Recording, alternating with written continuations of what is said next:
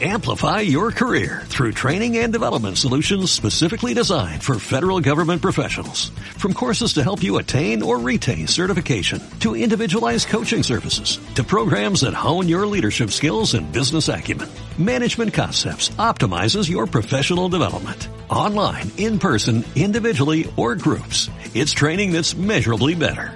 Learn more at managementconcepts.com. That's managementconcepts.com. Bienvenido, soy Ale Crombie y esto es Pesquito y Medio, tu podcast friki preferido. ¡Empezamos! Lisa, hoy es tu cumple, doy gracias a Dios, porque era yo solo, era solo un pesquito, desde entonces fuimos dos. Lisa, hoy es tu cumple, sé muy feliz, Lisa, Lisa, hoy es tu cumple,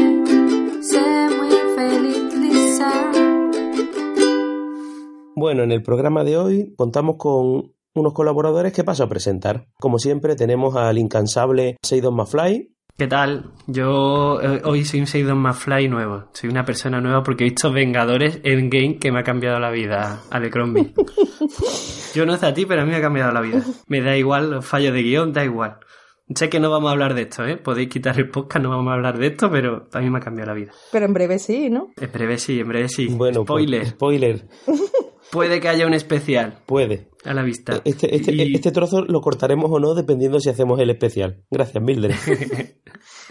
No, está bien, está bien. Sí, no así decepcionamos a nuestros oyentes. Claro. Que hablando de, de decepcionar, quería aprovechar para hacer la primera fe de ratas de pesquito y medio. ¿Pero qué me estás container? ¿Vale?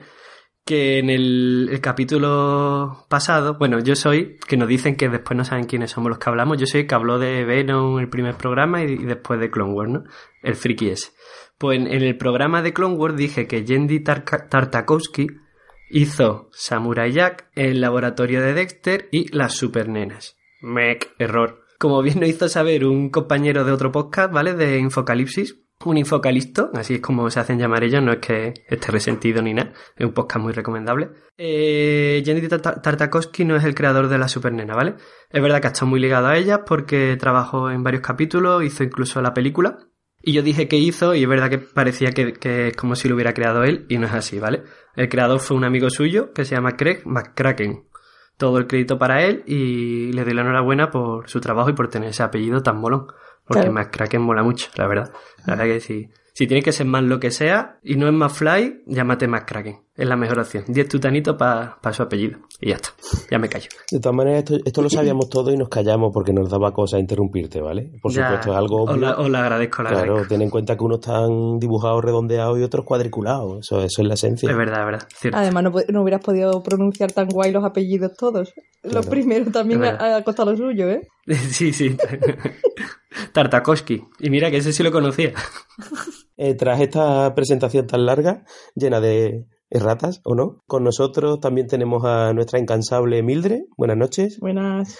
Aunque como novedad, eh, esta noche no solamente, no solamente, porque también lo va a hacer, por supuesto, eh, va a meter pullas de las suyas y menudo pareando que me ha salido, la vamos a tener en una sección específica, aunque como es una cobarde no se ha atrevido a hacerlo sola y viene con Chan Chan Chan, bueno, ya todos sabéis, con su hermana Scully. Bienvenida, Scully. Añaseo. ¿Te ha dicho?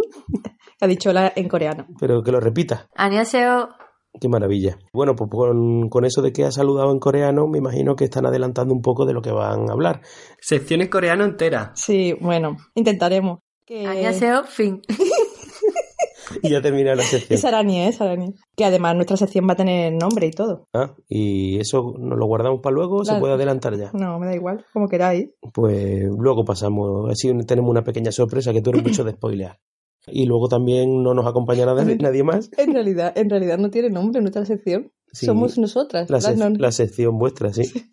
Estoy fatal. Perfecto. Y hoy no nos acompaña nadie más. A ver si conseguimos que para el próximo programa el querido... Tú te presentas a ti mismo, claro. Sí, esto yo, ya, ahora lo diré. Eh, gracias, Mildred. Eso para que vayas cortando. Pim, pim, pim, pim. Corta, corta. Genial. Me encanta editar No, este hombre, eso programa. déjalo, es la esencia, es la esencia que le corte Por supuesto. Mildred. Eh, si supieran los oyentes la de cosas que tengo que cortar. Pero bueno, nunca lo sabrán. a ver si conseguimos que para el próximo programa estamos intentando convencerlo para que Josema vuelva con su sección específica de, de Cthulhu o de Chulu o lo que sea, porque bueno, sabemos que hay mucha gente que, que está deseando volver a escucharlo. Pero mientras tanto, pues nos quedamos nosotros cuatro. Hoy vuelvo yo a intervenir con, con una, una sección propia Porque no tenemos club de visionados. Sí, hoy va a ser un. va- bueno, este va a ser otro programa. Bueno, va a ser parecido al, al primero. Eh, Vamos a tener sección de los expertos, aunque ya no se llaman expertos porque son unos cobardes y no quieren que le llamen expertos. Ahora son colaboradores. Aunque por, en Es que ese. nosotros no somos tan guay de, de expertos. Eso lo dejamos para otros podcasts. Nah, son, sois expertos para, Para, lo- los para lo que expertos, somos. para los expertos de verdad. Eso es para los originals. Bueno, pues original o no, eh, ten- vamos a tener sección de colaboradores o de pesquitos o no sé cómo llamarla, ya, ya lo veremos, como, como podéis comprobar estamos improvisando como siempre y se me da muy mal y, Pero y no vamos a tener ni club de visionados ni ninguna novedad, simplemente vamos a tener varias secciones hablando de, de cositas que es lo que nos gusta. Eh, tras estas presentaciones de quienes estamos aquí y de cómo ver el programa, pues pasamos a la primera sección. La primera va a ser de, de Mildred y Scully, que para esta ocasión se van a transformar en las Nona Sisters, que nos van a traer un tema coreano. Entiendo. Bueno, mejor que se presenten ellas. Adelante, las Nona Sisters. Un tema coreano me encanta. Van a, can- van cantar una canción coreana. Sí, vamos a hablar de un dorama y de una receta típica coreana. De un plato típico coreano que nos va a dar la receta Scully. Pero un momento, ¿qué es eso de, de un drama? Bueno, pues un dorama no deja de ser una serie asiática. Lo podríamos titular así. Vale, pues. Definir. O sea, una, uno cuando dice una serie. Me podéis pegar luego. ¿Qué? Es una novela, ¿verdad? No, Son novelas. es serie, son series. Hay de muchas temáticas. Hay algunas que son típica novela juvenil, hay otras que son de drama, hay otras que son misterio, hay de todo. Perfecto. Novelas con temática. ¿Y los doramas solo son coreanos o también japoneses? No. Ha dicho asiático. Los, los doramas, de hecho, yo creo que, se- que son, Ah, que viene más bien de Japón, ¿no? Lo que pasa es que nosotros lo, ya- se lo llamamos a todo, pero yo creo que los doramas son japoneses. Las Sí. series coreanas suelen llamarlo cada- K-dramas, porque es todo K algo. Ajá. Sí, pero... O ah, dramas, simplemente. Sí, lo que pasa es que, por ejemplo, ya, bueno, yo he dicho es verdad que toda Asia, pero es verdad que, por ejemplo, los tailandeses, las series tailandesas son Larcon, entonces sí que tienen un nombre más ¿Son qué? propio. Larcon, Larcon. Larcon. Vale. Y no sé si alguna, porque le he dicho toda Asia, y no sé si alguno, algún país más también tendrá, ahora mismo no caigo. Pero en principio Filipinas, Taiwán, China, eh, Japón y Corea son doramas o dramas directamente. Y son series, y como ha dicho bien Scully, vamos. Bueno, pues el drama del que vamos a hablar es The Voice Over Flowers.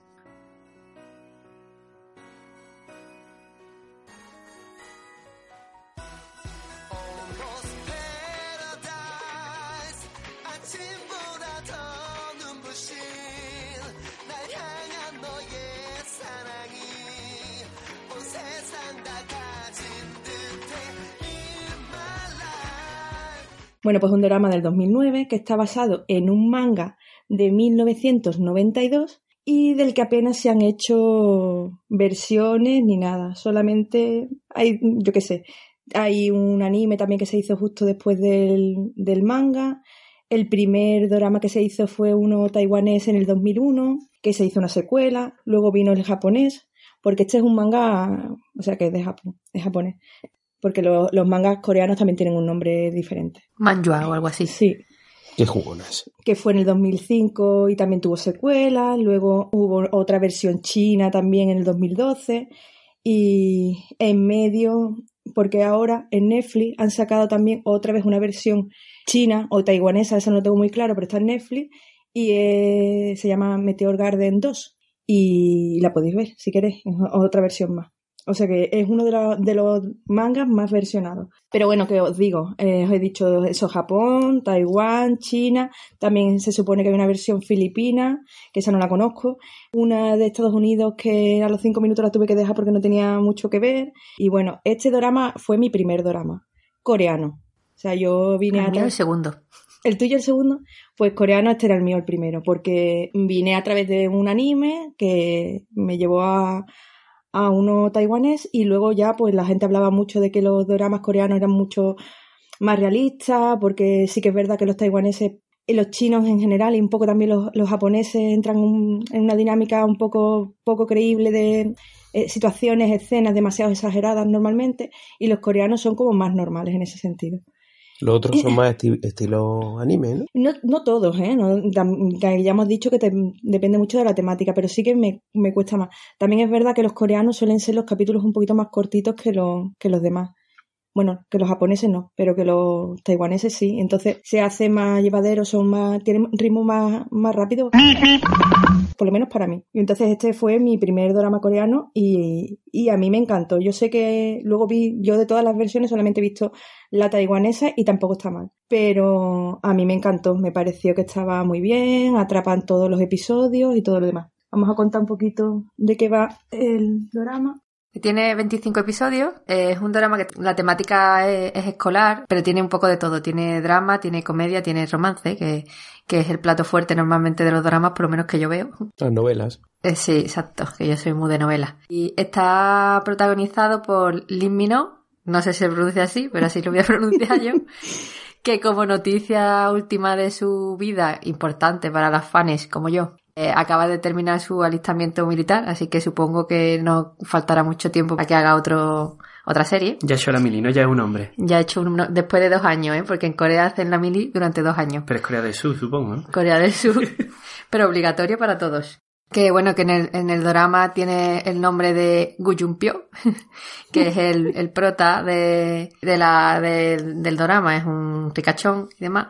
Y la protagonista femenina se llama Gu Yesun, que no sé tampoco si se dice así. Que en el drama se llama Yandi. El primer el nombre no me acuerdo cómo era, por cierto. Yo tampoco. Y nada, eso. ¿Y tú? Bueno, pues, pues el drama va de... Una cosa que en realidad en Corea se ve muy reflejado, pero que no deja de ser más en, en el resto de la sociedad, y es que eh, según el dinero que tú tengas, pues eso es lo que tú vales. Entonces, estamos hablando de un drama escolar, como ha dicho Scully, y entonces se trata de una escuela de ricachones. Y en esta escuela de ricachones, pues hay un grupo más de élite todavía, formado por cuatro chicos súper guapos, súper ricos y súper fantásticos, que les hace la vida imposible a quien a ellos se les antoja. Entonces, en una de estas, pues la prota va a llevar, porque tiene una lavandería, va a llevar la ropa de uniforme a uno de, de estos estudiantes y se da cuenta de que, de que uno se está intentando suicidar. Y lo salva, y gracias a esto, pues hay una repercusión ahí grande en la ciudad de que es la salvadora, es maravillosa y todo lo demás, y le dan una beca para poder estudiar en, esta, en este colegio. Y entonces, pues, son las aventuras y desventuras de esta chica en este colegio de élite cuando ella es pobre y encima está becada y se enfrenta pues a, a este, a este cuarteto. Esto pasa como en la, como en la serie española, que es un colegio y los actores tienen 30 años y tienen No. barba y esas cosas. O los coreanos mucha barba no tienen, pero Tanto no. Hombre, no son de colegio, supongo, porque están actuando, llevan unos años actuando, pero vamos, son jóvenes. Sí, eran bastante jóvenes. Hay algunos que son jovencitos, jovencitos, vamos. Una de las cosas que tiene comedia, tiene situaciones gr- que te ríes, tiene situaciones de que te da mucha pena y todo lo demás. Son 25 episodios de una hora aproxima- aproximadamente y se puede ver. Yo voy a decir el nombre de una página, en principio que no hay problema, que es Vicky. ¿qué significa que hay problemas? No, Mildred? porque Que es legal, que es una página legal. sí, es una Ah. página legal. Hombre, Porque por supuesto, los aquí somos dramas, todos legales, ¿no? claro, pero los dramas no es una Legal cosa. caótico. Sí. Caótico neutral. Los dramas no es una cosa que sea fácil de ver y conseguir en realidad, entonces, y en, esa página está. Bueno, Eh, ahora con Netflix, no veas, estáis triunfando. Lo que pasa es que me encanta la traducción porque en español, ¿eh? En español han puesto como niños antes que flores. Porque ellos se llaman en realidad los niños flores, en de los, chicos flores, flor. los chicos flor, que es una denominación que utilizan también en Corea para chicos que son muy monos. Entonces son. De todas maneras, el original, bueno, el original en inglés es Voice Over Flower, ¿no? Sí. Sobre flores, ¿no? prácticamente igual. Hombre, antes que flores, niños antes que flores. Son margaritos. Queda un poco raro. Alecrombie lo va a ver ya. Está convencido. Eh, sí. Algunos seguro me habrá tocado, ¿eh? Bueno, pues os digo que es uno de los dramas, ya hemos dicho que es más versionado, o sea que ha tenido un éxito brutal. Y el director le pidieron que hiciera una segunda parte y el Eh, eh, tío- ¿Cómo que el director? ¿Has empezado a hablar A ver, Es que los ah, dramas, los directores son más, más importantes son los actores. en ya, realidad. ya, los actores, pero yo no he escuchado. ¿Cómo se llama el director? No me acuerdo. Perfecto. Escucha, no ¿tú me acuerdo un nombre coreano. Yo, El showrunner. ¿Quién es el showrunner? yo no me acuerdo, pero Lo voy a buscar. Búscalo. puedo acordarme. Para eso está la Wikipedia. la, se- la- en la serie americana, ya la mayoría, los directores suelen ser, según el capítulo, directores distintos. En plan, ya serie guay. No sé si los doramas harán lo mismo. No, seguro que O no. el mismo director todos los capítulos. Y si En es así, mejor que digan los 25. De todas formas, casi es más importante en este caso, o por lo menos se da, o a lo mejor una interpretación mía, pero se le da mucho más importancia a los escritores que a los que a los A los- a directores. los guionistas, ¿no? Sí, en este caso sí, además se suele poner énfasis en los escritores, que yo no recuerdo a- a- tanto énfasis en otras cosas. En ¿Y cómo se llama el guionista de este? Tampoco me lo sé. Perfecto. El creador se llama Yoko Kamio. Toma, toma, toma. Yoko Camio. Pero ese es el del manga, Chúpate ¿no? esa JJ. No, no, de la serie, Ah, Qué según pone Wikipedia. ¿y, de- y de- y del manga? Venga, más trabajo. Pero ¿Y la- Mil- y las Mildred, no, me ponga tú la zancadilla. Improvisa. Eh, Efectivamente, mm, eh, Mildred, sí, tienes toda la razón. Ese será de, Del manga. del manga. El director se llama Jun Ki-san y el guion de Jun Ji-ryun. Ji-ryun. Como esté escuchando esto en coreano. Madre mía. Madre mía. Vamos a perder el único, el único Como me esté escuchando en coreano, mm, escríbeme en el Twitter que, me, que quiero de casarme contigo. Que, Arroba pesquito 3. que el único coreano que podíamos tener escuchándonos ya ha pagado. Ya, No, ya, ya se ha ido a que, no- que nos hagan las críticas también de nuestra pronunciación. No, no pasa nada, sobre todo porque yo no tenía que pronunciar nada. Que hagan crítica en coreano, por favor. Bueno, que lo, que es. lo que iba a decir es que le hici- tuvo tanto éxito porque fue brutal, ha tenido un 30% de audiencias y fue, y fue bestial. Le pidieron hacer la segunda parte, pero el tío, o sea, el director se murió de miedo y no quería. Pero sí que hizo cinco años después, cuando ya se le pasó el susto, hizo el reencuentro de los chicos Flor. Eso es que se gastó la pasta y dice, necesito dinero otra vez. No, bueno, en realidad son cuatro vídeos que se pueden buscar por YouTube, además así como el reencuentro de los F4, de los Ford, Ford, ¿Cómo? Repítelo otra vez, por favor. Escu es la que habla idiomas, ¿no? Flor, Flor Ford, Flor Ford, y yo hablo de Cambridge, todos los idiomas.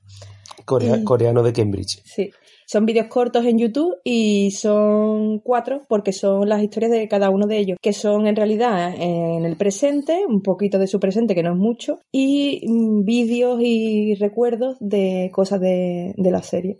Y Flashbacks. sí, que no quiero hacer spoiler, pero bueno, que se, que, lo- que se pueden ver porque yo creo que el más, el más extenso eran de unos nueve minutos o así, los demás son mucho más cortitos, o sea que no, que si se quiere ver, pero que tampoco te cambia la vida y tú dices, oye, por fin ya sé lo que pasó y tal, ¿no? Y como cosa curiosa también que tiene en Corea, que quería decir es que, bueno, el, la banda sonora, el host, lo hemos puesto también, intentaremos poner algunas canciones más emblemáticas de, del drama. Por ejemplo, ahora, dentro música Ost.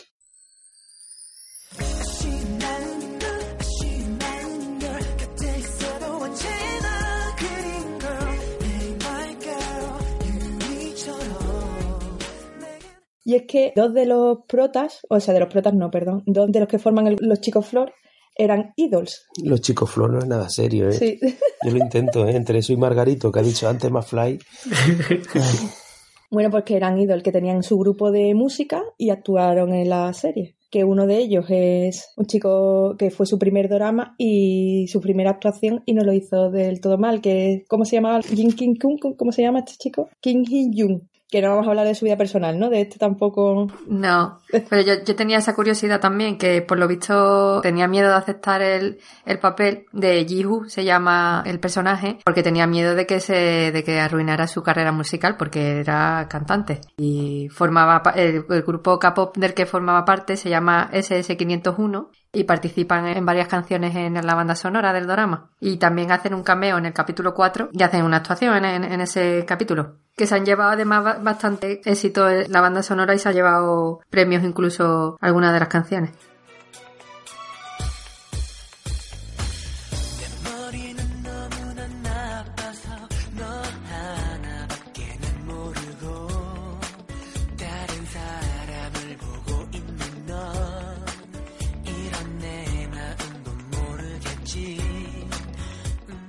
Y que además, como dato curioso también, cantan todos, casi todos, vamos, porque están los dos chicos cantantes que hemos dicho que forman parte de los grupos, que tenían sus grupos antes de la actuación, y hasta Lee Min Ho, que eso lo cortaré y pondréis el nombre en condiciones, Lee también tiene una canción. O sea que es que cantan mucho. Allí en Corea es que todo el mundo vale para todo. Sí.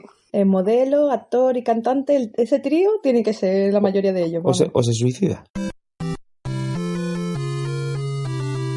Bueno, una de las cosas que iba a comentar del drama, que le pasa a muchos dramas y que, y que a mí me pone ya un poco nerviosa, bueno, siempre me puso, fue que está basado sobre todo en, y voy a hacer un pequeño spoiler en realidad, en un triángulo amoroso. Y me da mucha pena siempre el personaje secundario que se queda ahí, lo llaman el abrazo almohada en, en, los términos así de drama. O el, el chico recoge toallas también, eh, pues se queda siempre llorando por las esquinas. Pero bueno, no eso lo El Pagafanta. El pagafanta. Es el Eugene de Walking Dead. Sí.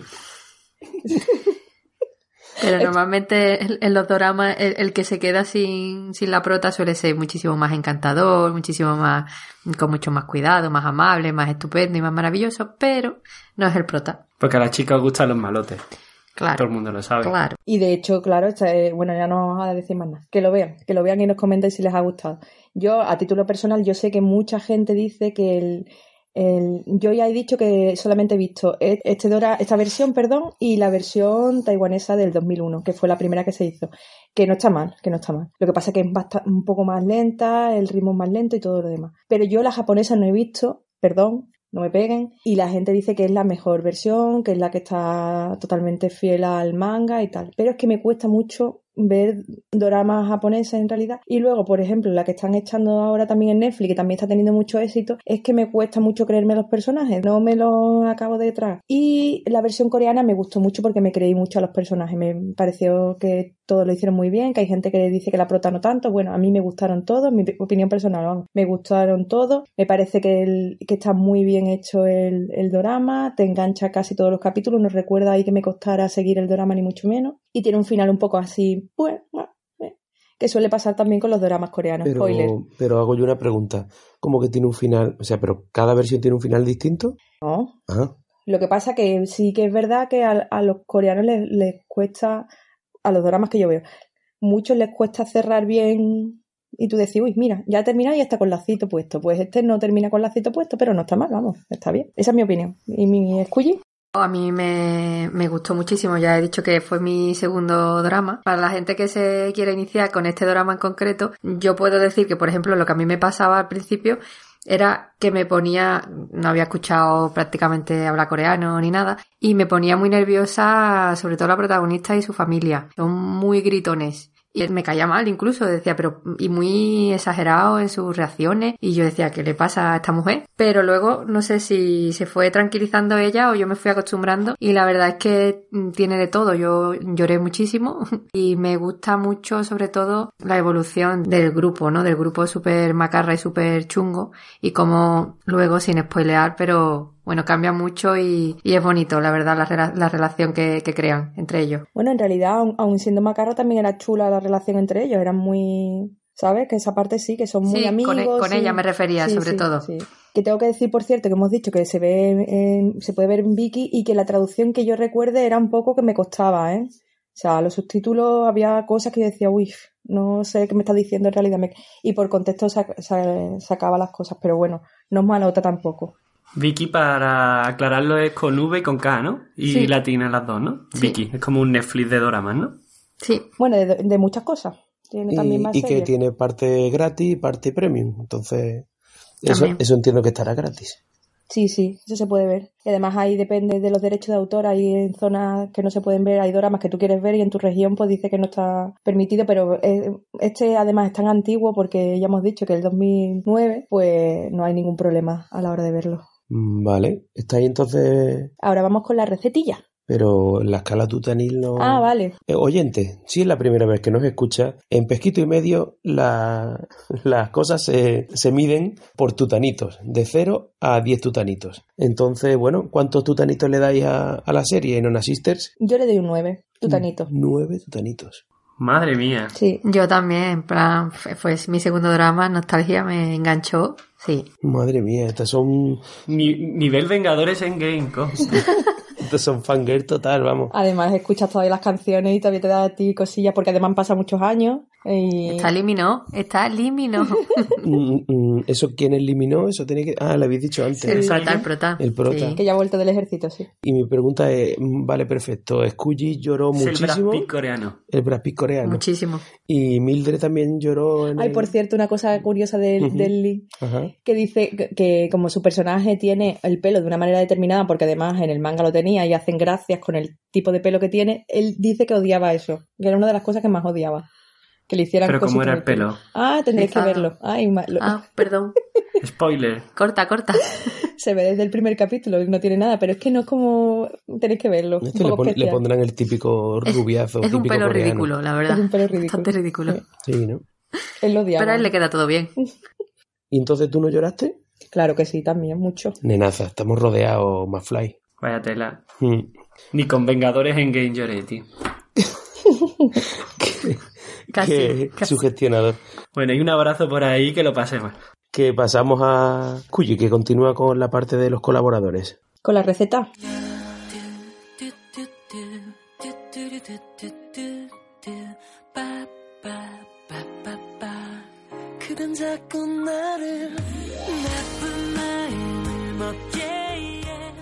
Yo quería hablaros porque no voy a hablar de una receta coreana porque sí, yo quiero hablaros de una receta coreana que sale en el drama, en este drama en concreto, salen muchos dramas, pero en esto, en este drama eh, es una parte importante también. Quiero hablaros del kimchi, que bueno, que ya lo, lo conoce casi todo el mundo, aunque no conozca cosas coreanas, está muy de moda últimamente. Es una preparación fermentada que se hace normalmente a base de col, de col china, aunque también se puede hacer con otro, con otros vegetales.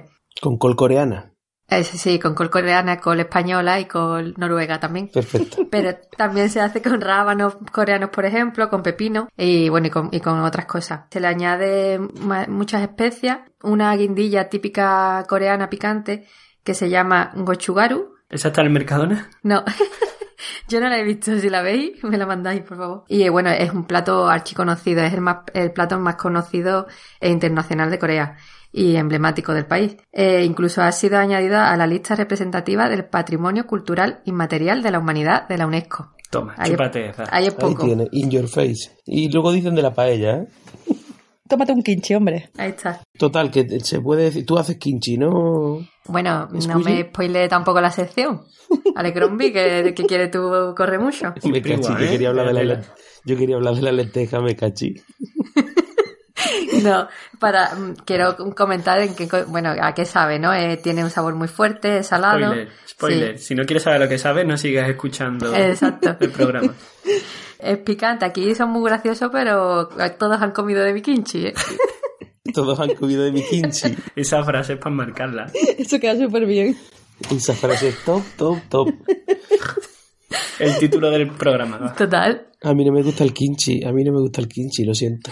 Ya, ya. Total. Que los coreanos lo comen con todo. Lo comen solo como plato de acompañamiento. En los platos de acompañamiento tienen un nombre eh, propio allí en Corea que es eh, banchan. O también lo utilizan para hacer otro- otros platos y otras recetas. Y lo que os decía que es importante en el drama se ve en la familia de ella pidiéndole ayuda a la protagonista para que, para que hagan juntos eh, el kimchi porque se, se hace así tradicionalmente y además el origen que era conservar las verduras en invierno que no había, hacían muchísima cantidad para aprovecharla durante todo el invierno y participaba toda la familia. Entonces eh, tiene importancia en el drama esa escena porque se ve como el protagonista que viene de una familia rica, no le ha faltado de nada, pero sí que, es lo típico, ¿no? Que los ricos pues le falta cariño de sus padres, pues no están o lo que sea. Y ahí pues se ve envuelto en esa calidez y en esa naturalidad de la familia de, de la prota, como todos se ponen a hacer el kimchi juntos y se fue como que como siente que forma parte de la familia y di- disfrutando de ese trabajo. Y eh, está muy chulo de ver,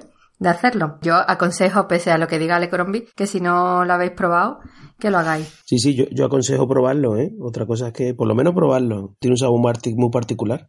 ¿Verdad? Que eso que no nos va a dejar indiferentes y a lo mejor al principio no nos guste mucho, pero si le dais más oportunidades seguro que le vaya a coger el gusto y querréis comerlo más veces y de más forma. Por lo menos a mí me ha pasado eso. Eso es como la serie que dice, a partir del capítulo 6 mejora, ¿no? Sigue, Pero, sigue. hombre, a mí me mejoró muy, muy pronto, pero es verdad que a lo mejor, hombre, es muy particular. Pero al que le mejoró muy, muy, muy, muy pronto fue a Seidos más Fly con su Cierto, primera sí. experiencia del kimchi. Es. Pero eso no era kimchi ni era nada y lo sabéis. Es que comí kimchi, digamos... era kimchi. Bueno, Comimos todos en realidad, ¿eh? No, yo no probé eso, ¿cómo voy a probar eso? no era un kimchi hecho de forma como está explicando... Kimchi de bote. Squeegee, sino era un kimchi de bota, como si compras una tortilla en Pero mira, eso era una tienda un poco, en fin, pero ahora en, en otra, en tiendas asiáticas se venden latitas de kimchi y está apañado, o sea, no es como comerlo casero, pero da el pego, la verdad. Ese Y- llevaba caducado cinco Es que- lustros. No, el kimchi no caduca. El kimchi no caduca. Claro, eso es fermentado, eso Pues dura... estaba putrefacto, aquel estaba putrefacto. No sé. Que yo creo que no era kimchi, ¿verdad? El caso es que una cosa que quería comentar para la gente, si hay gente que le gusta la cocina, eh, aunque no sea, no tenga que ver con la coreana, eso que se, que ahora está muy de moda en España, si, si veis Masterchef, por ejemplo, es muy típico. Eso que llaman kimchi no es kimchi, ¿vale? El kimchi no es líquido. El kimchi no es una salsa. El kimchi eh, tiene que tener la verdura fermentada. Entonces, eso que se ve ahí, pues será a lo mejor la base para hacer kimchi, pero no es kimchi, que me da mucho coraje cada vez que lo veo. Y nada, y si, y si sois un poco locos como yo, os reto a que lo hagáis. Yo he hecho kimchi, pensé que no podría hacerlo porque la verdad que es trabajoso, porque tienes que esperar mm, mucho tiempo, en fin, y tiene muchos ingredientes. La mayoría hay que comprarlo, eso, o en tiendas asiáticas si estáis en grandes ciudades o si estáis en Lebrija como yo, por internet, Spoiler. porque no se puede, sí, no se puede conseguir de otra manera. Pero cuando lo conseguís hacer, eh, está muy guay. Además, ya os digo que os va a servir para hacer otras muchas recetas y otros muchos platos. Y como ya conclusión, decir que, por si lo queréis hacer, eh, yo seguí la receta de una señora coreana, se llama Manchi, que vive en Estados Unidos, por lo que las recetas están en inglés y es bastante asequible seguirlas. Tiene un, montón de recetas coreanas y bueno, yo he hecho muchas recetas de ella y, y os lo recomiendo mucho, así que ya os dejaré el enlace a su canal de YouTube en Twitter y ya Qué está. maravilla, qué Perfecto. maravilla. Entonces no va, no va a hablar al final de la fusión de la comida española-coreana que has hecho, ¿no? Eso está genial. Hay mucha gente, aunque me, mi- mm, iba a decir una cosa que tenéis que cortar, porque iba a decir un parentesco que tenemos Alecrón y yo. ¿Cómo? Es- Yo no te conozco. Da igual, si ya sabe que eres hermana y, y la ¿Eh, gente... ¿Mi hermana? ¿Desde cuándo?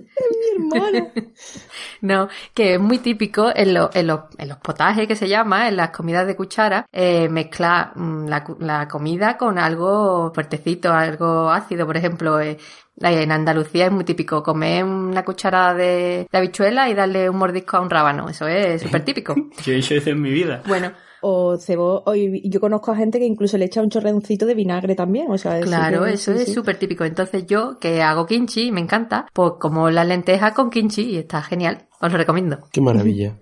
Coreana de Lebrija. Por cierto, hablando de lebrijas y, y sitios bonitos, me acabo de acordar también que en el drama aparece escenas en Nueva Caledonia y Macao, pero sobre todo Nueva Caledonia, que es impresionante, porque es una isla en particular que ahora mismo no me acuerdo el nombre, y son imágenes de una playa impresionante, como lebrija prácticamente, vamos, que no tiene Sí. nada que envidiarle una cosa a la otra. Igual, Qué igual. maravilla. Qué maravilla. Que una, eh, bueno, Bueno, que no tiene playa lebrija, pero aparte de Un, eso... un respeto, está. un respeto. Pero entonces que yo me entere, ¿cuántos tutanitos le da al kimchi, Scully? Yo al kimchi le doy, yo qué sé, 13 o 14. ¿Cómo? Hombre, está bueno, está bueno. Otra que se sale de la escala. Está bastante bueno, la verdad. Si es mi kimchi, si lo hago yo, por lo menos un 8 tiene. Sí, Si, si es el latado ese, Un menos tres. el tuterito putrefacto del otro día, se lo doy también. Perfecto. ¿Alguna cosa más que decir sobre el kimchi? Ya está.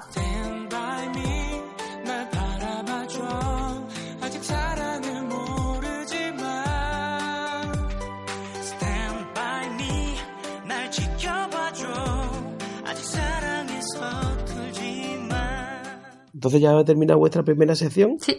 Bueno, pues hasta aquí la primera sección de las Nona Sisters. Esperemos que nos acompañen en un futuro no muy lejano. Oh yeah. Y bueno, yo mm, se me ha olvidado comentarlo, como buen improvisador y presentador que soy, eh, yo voy a tener una sección también, que creo que no lo he dicho, ¿verdad? No, lo No. he dicho. Perfecto. Bueno, pues sorpresa, voy a tener una, vuelvo a tener sección en nuestro programa. Y Alecrombie, Alecrombie, ¿de qué vas a hablarnos? Pues solo habéis tenido que esperar un programa para, para tenerme otra vez aquí y voy a hablar de, como ya sabéis que yo era experto en fantasía, fan- en fantasía, Fantasía fantástica. en ¿eh? libros de fantasía, fantástica. fantasía fantástica, La no fantástica no se te da bien. no, y ya no soy, ya no soy experto, ahora soy colaborador. Has en- de categoría, sí. Sí, en libros de fantasía. Y entonces, pues igual que en el, en el primer programa hablé sobre Sanderson, uno de los eh, grandes... Machotones, No, Aparte de ti, claro. por supuesto. Actualmente hay eh, varios autores que son hablan de, El más de lo más, sí. Mm, de, de fantasía actual, ¿no? Ya no es que sea de más de lo más, que está Tolkien que está muerto, por ejemplo, pues no. Estaba hablando de eh, autores actuales que, que tienen muy, mucha fama, pues entre ellos está el que voy a hablar hoy, que es Andrzej Sapkowski. no sé si lo he pronunciado bien porque es polaco. Que nos gusta a nosotros las cosas fáciles, Sí. los apellidos de, de bueno, Yo Gutiérrez como, y González. como nos buen andaluz voy a nosotros. decir Sapkowski a partir de ahora. Total, vamos a hablar de, de la saga de, el de de- Witcher. el del Witcher, sí, como ha dicho Seidon McFly. Spoiler. Spoiler, vamos a hablar de la saga del, del brujo Geralt.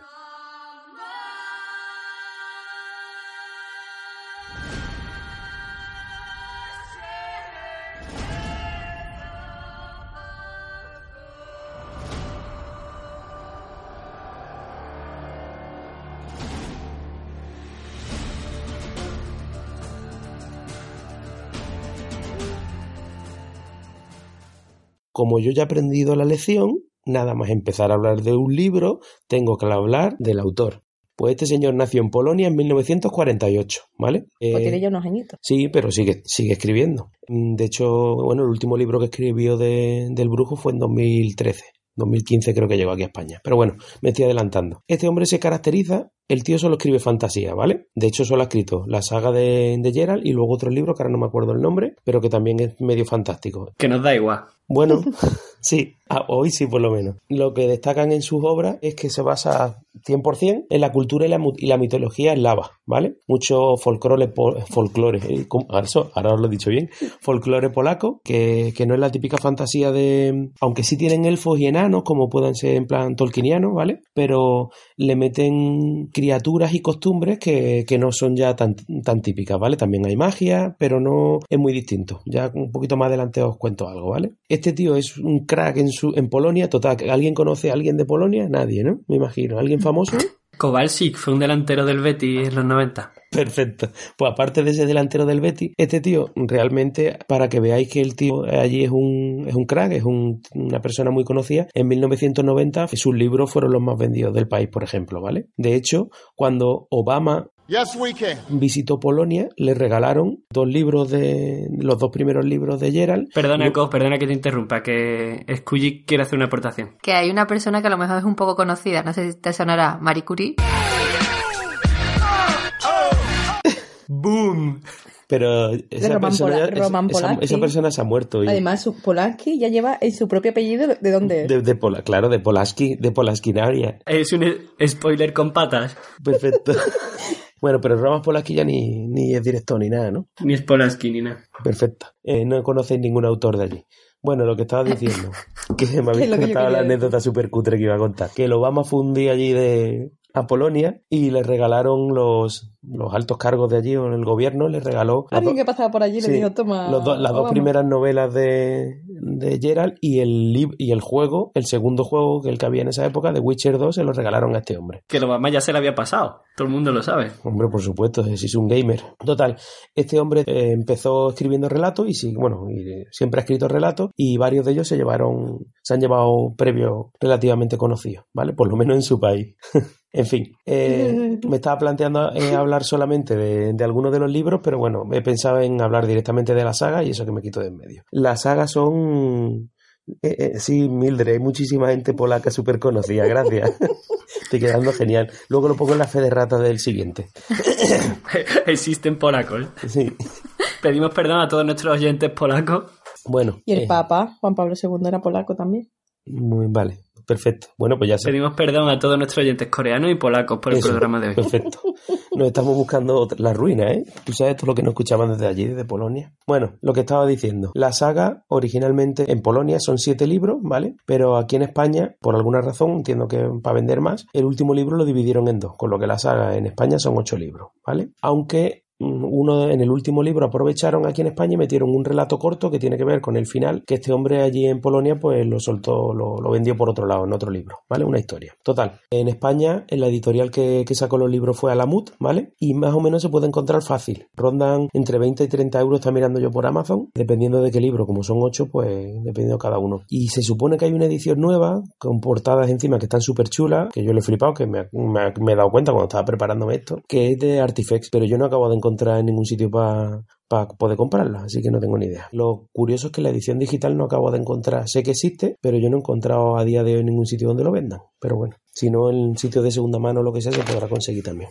Aparte, eh, los libros estos han tenido tanta fama que, bueno, no solamente están los libros, que ahora pasaré a hablar de ellos, también hay videojuegos que le sonará a todo el mundo, que han tenido mucha fama y el 3 ha tenido bastante polémica, que había hasta una denuncia por medio, pero bueno, eso ya lo trataremos el día que hablemos del juego, nuestra experta en videojuegos, ¿verdad, Scully? Claro, por supuesto. Luego también ha habido cómics que tienen hasta historias alternativas y todo. Yo, por cierto, ¿Hay dragones? leí- ¿Hay dragones? eh, pues sí, hay dragones, precisamente. Ahora, ahora verás por qué, porque este es un brujo que mata criaturas. Se ve que el juego no se lo ha pasado. Este es el Superman, ¿no? El Gerald este. Sí, eso es lo que iba a decir. Eh, bueno, aparte de los cómics, que, que yo me leí uno, en Polonia sacaron una película y una serie, pero que nunca ha sido traducida, en 2001 y 2002. Pero que eso es la caca de la vaca. Tú ves imágenes y eso parece una película chunga de serie de B que no vale ni paleña, ¿vale? Pero claro, ahora Netflix está preparando una serie y como ha dicho Seidon McFly con Henry Calvin, que es el que hizo el último Superman, Henry Cavill, ¿no? O como sea. Perfecto. Henry, conoci- conocido por todos por Henry el Superman. Ahora Superman, ya está. Ya está, que salió, que saldrá en 2020, Que saldría. si va todo bien. Yo estaba muy emocionado con la serie porque me han, bueno, ya veréis los tutanitos que le ponga a la saga, pero eh, no sé, cuando dijeron el actor me ha dejado un poquito frío. Espero que, que cuando salga, pues que lo haga bien. A mí no me dejó frío el actor, sino la imagen cuando salió caracterizado. Era súper cutre. Ahí peor todavía, ahí peor. Tú ves gente en el salón del manga de Jerez mejor caracterizada que Sí, sí, que este hombre. totalmente, vamos, es que hay algunos cosplayers allí que son brutales. En fin, paso directamente. ¿Qué es lo que destaca eh, Sapowski especi- y por lo menos en la saga de, de Geralt, ¿vale? Eh, lo que más destaca es la manera de escribir de este hombre. Tiene un, una- un lenguaje muy, muy duro, muy brusco, pero a la vez mm, eh, no, es, no es tan poco simple, ¿vale? Está, está bastante chulo. Una cosa que me llama muchísimo la atención es que le da muchísima importancia a los olores. ¿A qué huelen las cosas que no huelen? ¿vale? Describe olores o si un personaje pues siempre huele de una manera a tal tipo de flor o a tal tipo de... pues eso te lo va describiendo. Como en el perfume, ¿no? No lo sé, me imagino, yo no me leí el perfume, pero entiendo que sí. Va de eso, va de eso. Pues, Spoiler. Spoiler. El perfume va sobre perfumes. Va de olores. Es otra de estas de, mm, de esta fantasía moderna que se lleva con personajes grises, ¿vale? Que no, no está el típico protagonista machotón, que todo es bueno y en plan paladín, que todo tiene que salvarnos. Aquí todo tiene su trasfondo y ni nadie es muy bueno, muy bueno. Incluso los malos, pues se les puede entender por qué son malos o, bueno, o no son tan, tan crueles porque sí, ¿vale? Como he dicho, tiene el lenguaje muy duro, todo muy cruel, al estilo Juego de Tronos y todo este tipo de cosas, ¿vale? Y una otra de las cosas que destaca mucho, que está, me llamó mucho la atención, es el racismo que hay en el propio, en el, cómo se describe el racismo en el libro, ¿vale? En este caso no es que tengan racismo por, eh, bueno, por, por, por asiáticos, por personas de, eh, de raza negra o lo que sea, sino por eh, los propios elfos o enanos, por ejemplo, que aparecen, ¿vale? Que están eh, en la, el país este está gobernado por, por humanos, ¿vale? Ganaron en su día una, una guerra, se puede decir, como con- conquistaron, y los enanos y los, y los elfos los tienen en guetos y no les permiten estar en, en ciudades y todo este tipo de cosas. ¿Y, y entre ellos no se llevan mal los enanos y los elfos? Se movía. Se movía. Porque tengo mi hacha incrustada en su sistema nervioso. Sí, creo que también. Ahora mismo no me acuerdo, pero bueno, creo que también. Pero bueno, lo importante es eso, que está muy guay como, como describe ese, ese racismo, ¿vale? Y bueno, ¿qué es Geralt? ¿Vale? Pues Geralt es un brujo, ¿vale? Pero un brujo no particular como puede ser un hechicero en otros relatos de fantasía o en otras ambientaciones. En este caso, un brujo es un, un machotón, ¿vale? Que, se le- que mm, utiliza muy bien la espada. Por cierto, tiene dos espadas. Una de las cosas que, que caracteriza a los brujos es que una es de plata para acabar con los monstruos y una de hierro que es para acabar con los humanos. Y lo que hace eso es un un cazador de monstruos por encargo. O sea, Pero la de plata también vale para los humanos, ¿no? hombre, yo me imagino que si le utiliza un buen leñazo en un ojo se lo carga, ¿vale?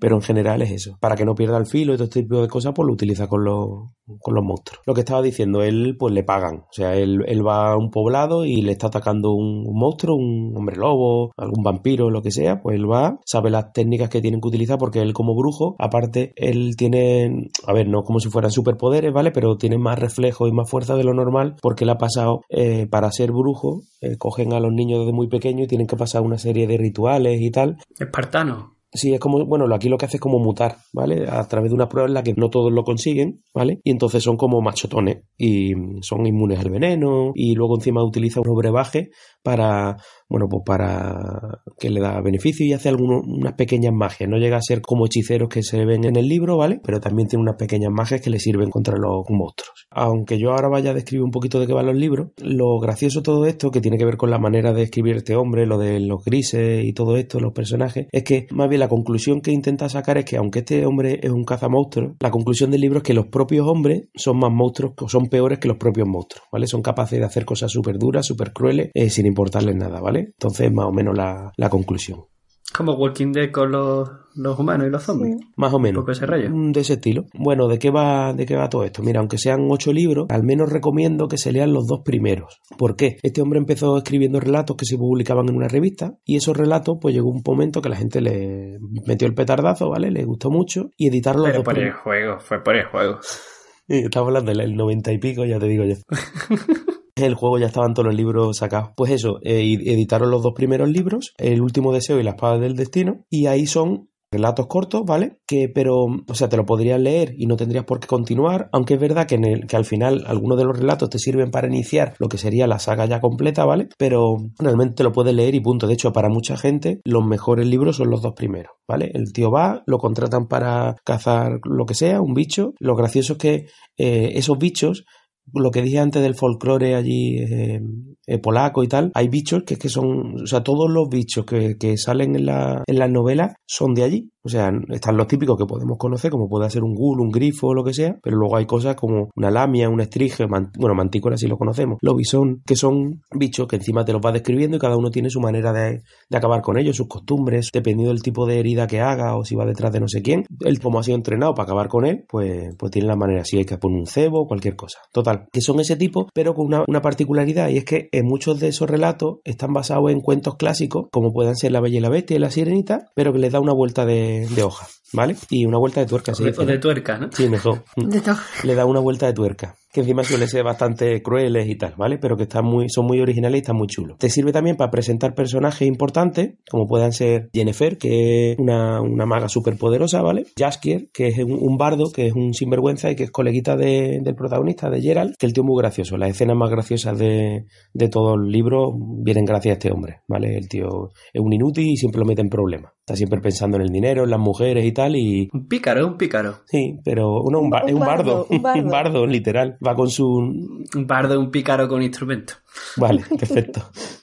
y que no lucha, porque los pícaros por lo menos... Bueno, y luego también... eh, Y que el sigilo, un bardo en sigilo. regular. Y este en particular ya quiere... Es que es un inútil, pero es muy gracioso. Y luego el personaje más importante que presentan los relatos cortos es Ciri. Es una chica, ¿vale? Que, bueno, en principio es una especie de... No, bueno, no quiero, no quiero tampoco spoilear. El tema es que Ciri eh, se queda eh, Gerald a su cargo. eh, también Jennifer por otro lado y otros personajes, pero bueno. Y... Se dedica a cuidar gente, vamos.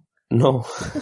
y el tema es Que que... monta una guardería, se deja de ser Bueno, para él dice, sí, él, él- él lo trata como si fuera, la considera como si fuera su hija, vamos. El tema es que mm, a partir del libro tercero, la historia principal, la trama, gira en torno a Ciri. O sea, por eso es lo más importante. De hecho, aunque se llame la saga de Gerald el Brujo, realmente cuando te, lees todos los libros, del 3 al 8, mm, sí, Gerald está, es muy protagonista y tal, pero todo lo que pasa es súper importante alrededor de Ciri, ¿vale? Entonces es súper importante y mola mucho también Ciri. No es Gerald, que es el machotón del mundo, pero Ciri está, está muy guay. ¿Vale? Y es una de las cosas que, destacan, ¿vale? Eh, con respecto a, los- a los libros, pues eso, por lo menos leerse los dos primeros. Y es verdad que al final, aunque son ocho libros, eh, son densos, ¿vale? A mí me gustaron bastante, ¿vale? Estaba, son, como digo, me encanta la manera de, de escribir este tío. Está muy guay cuando llega a un poblado y se ven ahí los típicos catetos, cazurros, la manera de, de escribir, de- bueno, de, de- de cómo hablan esos catetos. Hay veces que ni se le entiende. Tú mismo lo estás leyendo y es que no lo entiendes. Y el Gerald tampoco lo entiende. No sé, está bastante guay. Y lo de la- las criaturas estas extrañas y todo eso. Y la historia que gira en torno a Ciri, pues está bastante bien, ¿vale?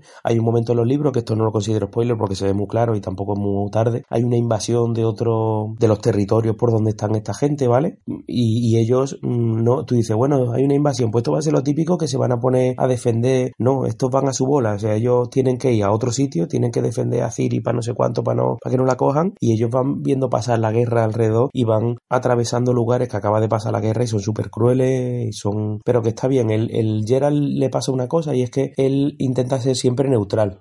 O sea, él, él no, no se mete en marrones. O sea, él si le pagan para matar a un bicho, pues mata al bicho. Y de pronto ve unos saqueadores que están no sé dónde y en principio él no va a ir a, a defender, no va a poner en riesgo su vida para acabar con los saqueadores. Pero conforme va pasando la historia, pues hay momentos en los que tiene que decidir. Porque no puede ser neutral. Ocurren demasiadas cosas a su alrededor, como puede ser con el tema del racismo con los elfos o, o con esto de la guerra y todo eso. ¿Vale? Y ya eh, eso, decir que los últimos libros sí me, me hicieron un poquito pesados. O sea, en general está muy chulo. Ya tienes que terminarlo, ya cuando empieza, ya lleva unos cuantos. El, el 4, el 5, el 6 está muy bien. Ya el 7 y el 8 es que ya llega un momento que para mí me, se podría decir, para mí me sobraba uno o dos de los libros, que lo hubiera resumido y lo hubiera metido antes. Pero extrañamente, de la manera que lo describe, precisamente pasan al final del libro ciertas cosas que son como de golpe, que tú dices, pero vamos, no lo entiendo por qué hace eso. Pero incluso así, bueno, está, lo, recomiendo. Y simplemente destacar que en, que en uno de los libros aparece un personaje malo, que no es que sea el malo del todo, o sea, hay, hay varios, bueno, hay mucha gente mala en el, en el libro, ¿vale? Pero que se llama Leo Bonhart,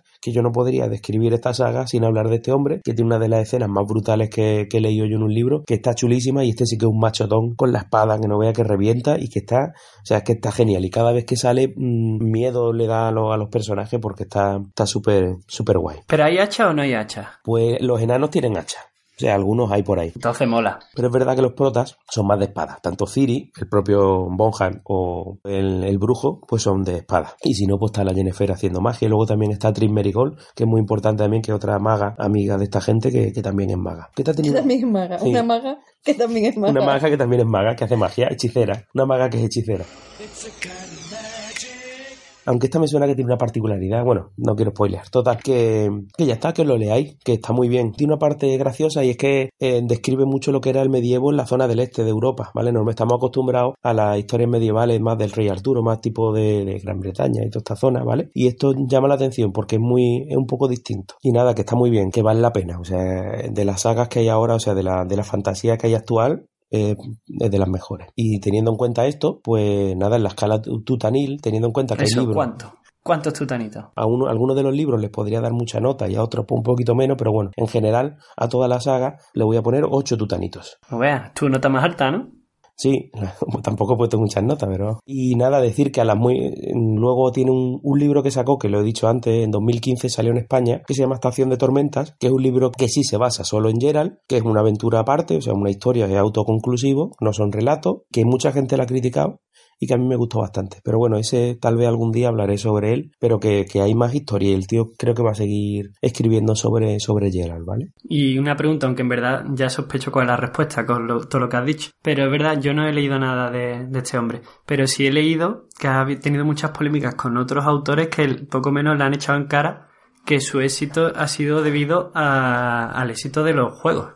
Poco menos que si no llegase por los juegos no vendería la cantidad de libros que vende. Está claro que el tío se ha beneficiado. A ver, lo que pasa con los... Un día tendremos que hablar tal vez cuando hablemos del juego, pero bueno, ya que lo has dicho, el primer y el segundo juego, hay tres juegos en, en ordenador, ¿vale? El primero y el segundo sí tienen la... O sea, tienen el visto bueno de él o lo que sea, ¿vale? Y entonces, bueno, sí, fueron bastante y tuvieron bastante éxito, aunque no como el tercero. Lo del tercero ha sido un pepinazo. O sea, es uno de los mejores juegos, se puede considerar de ordenador. La gente lo flipa. Y lo que pasa es que este hombre fue un poco tonto porque no tuvo una hist- una historia de derechos en la que dice, venga, pues hacerme el juego. Como que lo autorizó, pero de aquella manera. Y ahora cuando ha visto que han ganado tantísimos millones, pues los ha denunciado diciendo que se tendría que llevado un porcentaje o no sé qué, ¿vale? Porque eso sí está basado, el tercero, el uno y el dos sí está basado en sus novelas, pero el tercero sí está basado en el futuro, en más adelante. O sea, no hay ningún libro escrito, entonces se han inventado cosas y tal. Una cosa no quita la otra, claro. Gracias al éxito de los, los juegos, pues hay mucha gente que lo conoce y por eso se lo ha leído. Eso está claro. Pero que antes de los juegos, este hombre ya era conocido. Pero sí, entiendo que sí, que se ha hecho, se ha hecho publicidad también de él. Y yo he leído otros autores de fantasía y este tío escribe muy bien. O sea, independientemente que se le conozca por los juegos o le haya venido mejor o peor, para mí vale la pena, la verdad. Bueno, para eso le da ocho tutanitos, claro.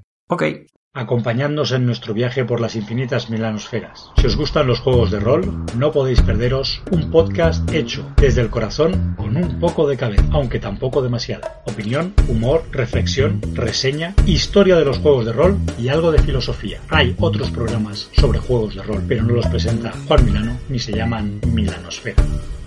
En iVoox, gratis total. Milanosfera, nosfera, nosfera. Date quieto con el eco. Y tras Alecrombie exponiendo su libro, pues Su pasamos... libro directamente. Su libro, el libro que ha escrito él. Hablas de ti en tercera persona. Sí, y me va a denunciar Saposky. Pues Sa- pasamos... sa- sapo- Saposky. Saposky. Bueno, pues tras eso, vamos a pasar al último colaborador de hoy. Colaborador. Al último colaborador, que no experto, que es Seidon Mafly. Pues nada, ¿de qué nos vas a hablar hoy, Seidon Mafly? Pues para variar, dentro música.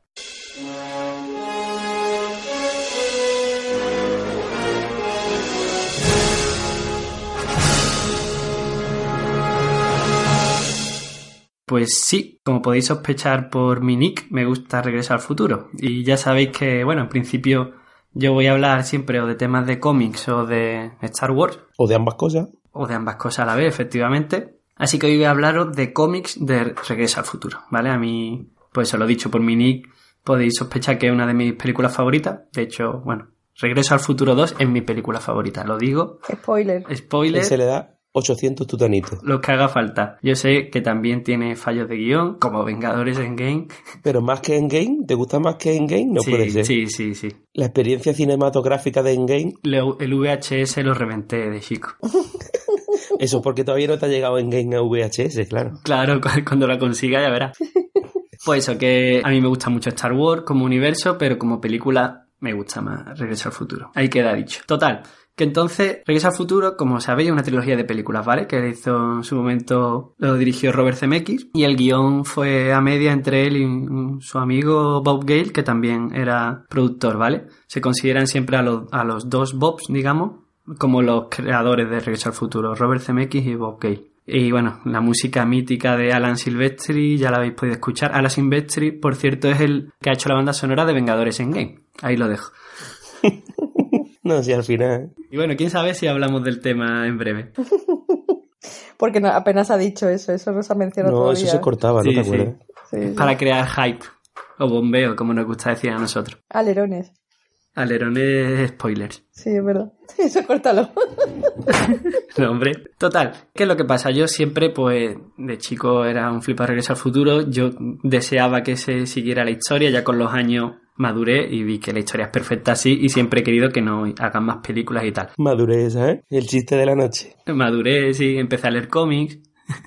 Total, una cosa que siempre han dicho los dos Bobs, digamos, que han tenido muy claro, es que nunca harían, mientras estuvieran ellos dos vivos, ni más películas, ni reboots, ni historias. Que ellos respetan su creación y la verdad que me parece de cracks. Por ahora no se están vendiendo, están manteniendo su palabra. ¿Qué es lo que pasa? Que eso lo decían en cuanto a películas, pero de otros medios pues bueno, Robert Zemeckis ha tenido una carrera de director muy amplia y tal, y Bob Gale, el otro guionista, pues, pues como que ha tenido más tiempo para hacer otras cosas. Entonces, es verdad que en otros medios ha creado más historias de Regreso al Futuro. En 2010, de hecho, era el 25 aniversario de la primera película, que es del 85, pues Bob Gale ay- ayudó a producir un videojuego, una aventura gráfica de Telltale, que era de Regreso al Futuro, era una especie como de continuación de, de la saga, ¿vale?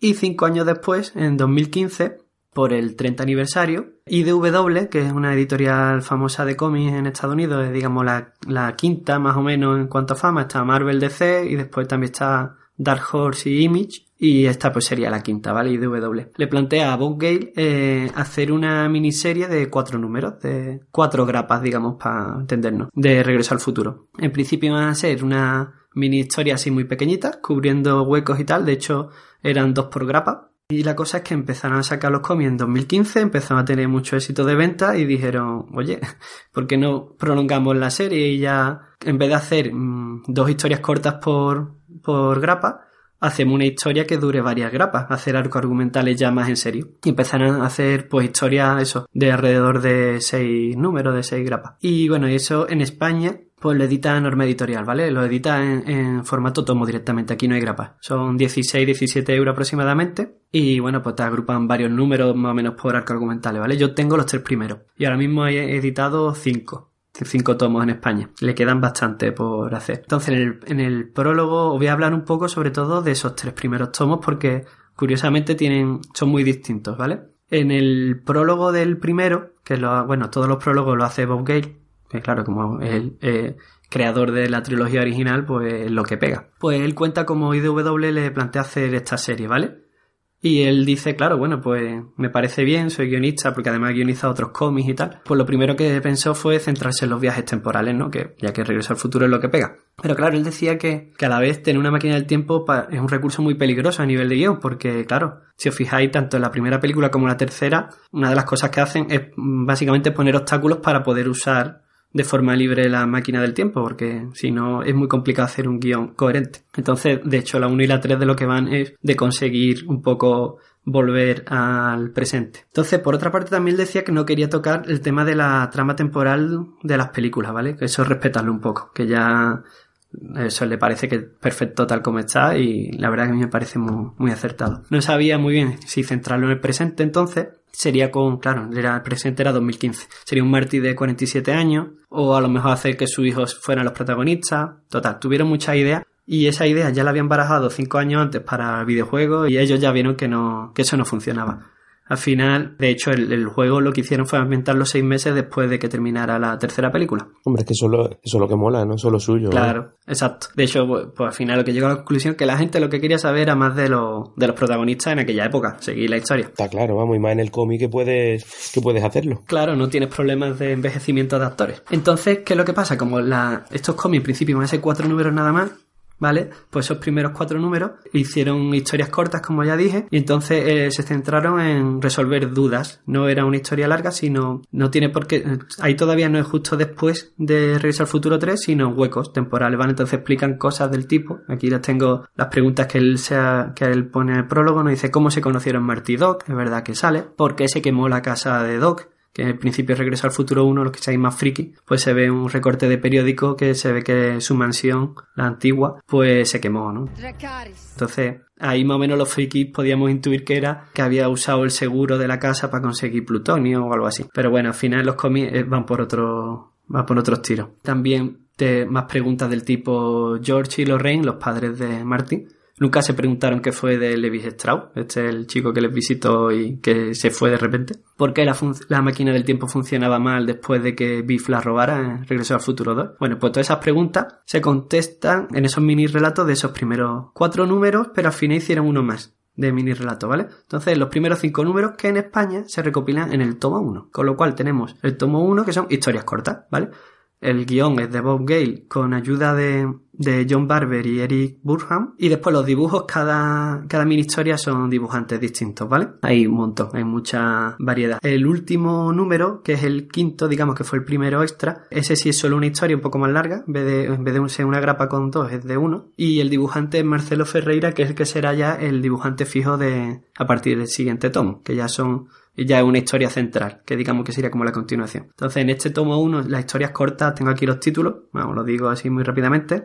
Es cuando Marty conoció a Emmet, podéis intuir de qué va. En busca de unos cuantos buenos científicos, el doc que nunca existió, el proyecto de ciencias, en busca de Levis Strauss. Y aquí quería comentar una cosilla que me parece que está muy bien de estos libros en España concretamente, es que eh, la traducción la han hecho tal cual se hizo en las películas, ¿vale? Que en las películas pues se hicieron traducciones o bien raras o bien erróneas y eso lo han mantenido, que es lo, lo que pega. Por ejemplo, bueno, Levi Strauss el- es el nombre por el que llaman a Marty cuando va al pasado porque tiene la marca de los calzoncillos, ¿no? Que le ve la madre. Levi Strauss, pero en versión original es Calvin Klein. Ah, En España, pues era una marca que se consideraba poco conocida y se usó Levi Strauss. Pues aquí no ponen Calvin Klein como en las películas en versión original, sino Levi Strauss como, como la versión española. Y después más cosas, bueno, cuando hablan de la velocidad del coche, pues hablan de kilómetros hora, como en las películas, 140 kilómetros hora, no hablan de millas, que es como tú realmente ves la marca en el coche. Hablan de los 1,21 gigavatios, de gigo con O, que eso fue una traducción errónea en su momento. qué gracia. O sea, que, el, que los que lo están traduciendo son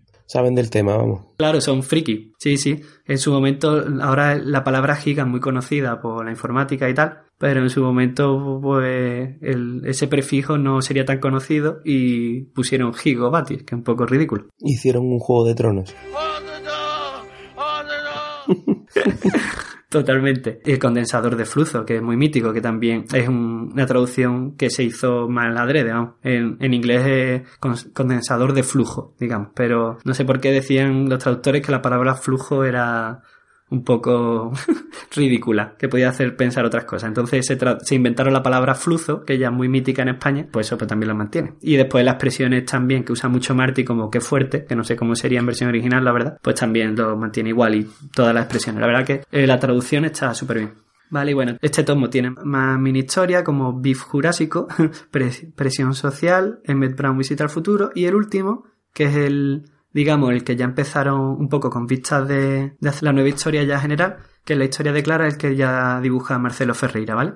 De todas formas, está en este tomo porque también funciona como historia suelta, ¿vale? Entonces, realmente en el tomo 2 es cuando empieza ya eh, el primer arco que va justo después de Regresar al Futuro 2. ¿Vale? Este tomo está muy bien como anécdota, pero el tomo 2 sería como Regreso al Futuro 4. Tú quieres ver Regreso al Futuro 4, te compras el tomo 2, ¿vale? Y esos son los números del 6 al 11 de Estados Unidos. Bueno, es verdad, no lo he dicho, el tomo 1 en español, el título del tomo se llama Historia nunca contadas y líneas temporales alternativas. Un título fácil, ¿vale? Por si lo queréis pedir por internet. Y el tomo 2 es Enigmas espaciotemporales. ¿Vale? En este caso ya el guion es de Bob Gale solo con John Barber y el dibujo es de Marcelo Ferreira, que ya lo he dicho antes. Entonces, este es, es el Regreso al Futuro 4, tal cual, funciona muy bien como historia, ¿vale? Es un tomo muy recomendable, a mí me gusta mucho. Antes de que sigas, de como en el primer tomo, bueno, las primeras grapas has dicho que había autores distintos. Sí. Y el Marcelo este se quedó. Sí. ¿Qué te parece? Opinión tuya con respecto a los otros. ¿Te hubieras preferido que se hubiera quedado otro de ellos? En general no hay ninguno que me duela los ojos, digamos, ¿sabes? Me gustan todos. Yo no soy muy exigente a nivel de dibujo, a menos que, que tenga un estilo que me choque mucho, que a lo mejor sea Ya. demasiado caricaturesco o algo así. ¿Vale? Por ejemplo, hay un, hay un dibujante muy bien valorado en general en Marvel, que es Humberto Ramos, que tiene un estilo muy particular y a mí no me gusta. Y, y la gente que oiga esto, pues me matará, porque está muy Claro. bien valorado y tal. Pero yo no puedo con ese hombre. Y, y será súper buen dibujante, yo no digo que no. Pero si tiene un estilo que no me cuadra, pues no, no me gusta. Y aquí no hay ninguno que me pase, con lo cual me parece bien. Si se hubiera quedado cualquier otro, ¿sabes? Va a reven- Tú sabes que con este comentario va a reventar Twitter con todos nuestros seguidores. no me gusta Humberto Ramos. Un follow, un follow a tu cuenta de Twitter, ya verás. Totalmente. ¿Y qué es lo que pasa? Que este tomo cuenta la historia de Regresar al Futuro, digamos, 4, como, tal como estoy diciendo, que es justo lo que hizo ya Bob Gale para el videojuego, cinco años antes. Entonces, él se inventa una historia distinta, no es la misma, ¿vale? Entonces, tú tienes, si tienes curiosidad por saber sobre la historia del juego, ¿vale? Pero no eres un jugón, pues resulta casualmente hay una adaptación también en cómic de la historia del videojuego. ¿Vale? Entonces, IDW, que es la misma editorial que está sacando, digamos, la serie central, sacó una miniserie eh, aparte y después sacó otra más de otra historia en la que cuenta la adaptación de- del videojuego, ¿vale? O sea, una miniserie de cinco números y en Norma la han recopilado también y la han metido en esta colección, que es, de hecho, el tomo 3, que es el que voy a hablar después. Con lo cual, el tomo 3 es, digamos, como otra línea temporal. Te cuentan la historia del videojuego. Es como un regreso al futuro 4 distinto, ¿vale? Este tomo se llama Ciudadano Brown. El guion es también, bueno, es la idea de Bob Gale y al guion está Eric Burham, digamos que es el otro guionista que también estaba en el tomo 1, y el dibujo es de Alan Robinson, es otro, ¿vale? Entonces está muy bien eso que en España pues no lo hayan puesto en la misma colección. ¿Qué es lo que pasa? Que si yo tengo que elegir historia, a mí me gusta más el, anterior, ¿vale? Porque en esta, no sé, no sé si porque habré jugado mucho aventura gráfica y tal, pese a no haber jugado a la aventura gráfica, es que el- estoy viendo un videojuego por, por la- el guion, ¿sabes? Que se nota mucho, los capítulos están como muy demarcados por, por zona, bueno, en este caso serían saltos temporales. Tiene una mochila con 40 objetos, intenta combinar entre sí. Hombre, no, pero es verdad que, que tiene objetivos muy claros, ¿sabes? En plan, hay que convencer a fulanito para que te ayude. Y fulanito necesita tal objeto. Entonces son cosas así, un poco... "Uf, Y ahora buscar esto. Y, y bueno, y ya cuando te has pasado esa fase y vas al presente, pues resulta que has fastidiado otra cosa y tienes que volver atrás y otra vez empezar algo parecido. A mí me saca un poco porque es que lo veo. La verdad que lo, que lo veo. De todas formas no está mal, la historia está bien, ¿vale? Y, es verdad que también usan temas de línea alternativa y hay una que es una idea de olla súper grande, que es la que le da un poco título al tomo de Ciudadano Brown. Y a mí me, no me hace mucha gracia esa, ah, pe- pese a ser muy original, pero no sé, no me hace mucha gracia, ¿vale? Y bueno, además de esta miniserie que sacaron en Estados Unidos, hay otra de seis números que se llama Beef to the Future, que hacen el juego de palabras con Back to the Future, que es Regreso al futuro, ¿no? Con Beef, en vez de Back, Beef. Beef es el, el malo, ¿no? De las películas, no sé si acordáis. ¿Ahora qué eres? Pues entiendo, esta todavía no está editada en España, entiendo que será el prota será y no tengo ni idea de qué va. No sé si será la línea alternativa en la que es rico, ni idea. Así que tal como han hecho con esto, yo me imagino que lo sacarán como un tomo más en, el, en la colección. Y nada, en cuanto a la serie central, en España siguen sacando tomos, ya van por el quinto, como he dicho. Me quedan dos por leer. Ya sabéis, si alguien está interesado en regalarme el cuarto y el quinto, yo estoy dispuesto a aceptarlo. Los que no le hayáis hecho un follow, se lo podéis regalar. Los dos seguidores que le queden. Hace un, un crowdfunding. El cuarto se llama ¿Quién es Martin McFly? y el quinto es Tiempos Difíciles. ¿Vale? El, el último tomo lo sacaron en enero. Esta colección en España empezaron a sacarla en noviembre de 2016 y el año pasado sacaron dos tomos, con lo cual uno a principios de año y otro en verano, con lo cual seguramente este año ya han sacado el de principios de año, en verano seguramente sacarán sacarán otro. En Estados Unidos la serie principal eh, en el número 25 de Grapa cerraron lo que ellos llamaron el capítulo 1 y empezaron el capítulo 2 que le llaman Tales from the Time Train, historias del tren del tiempo, que ya podéis intuir por el título un poco de, de qué va.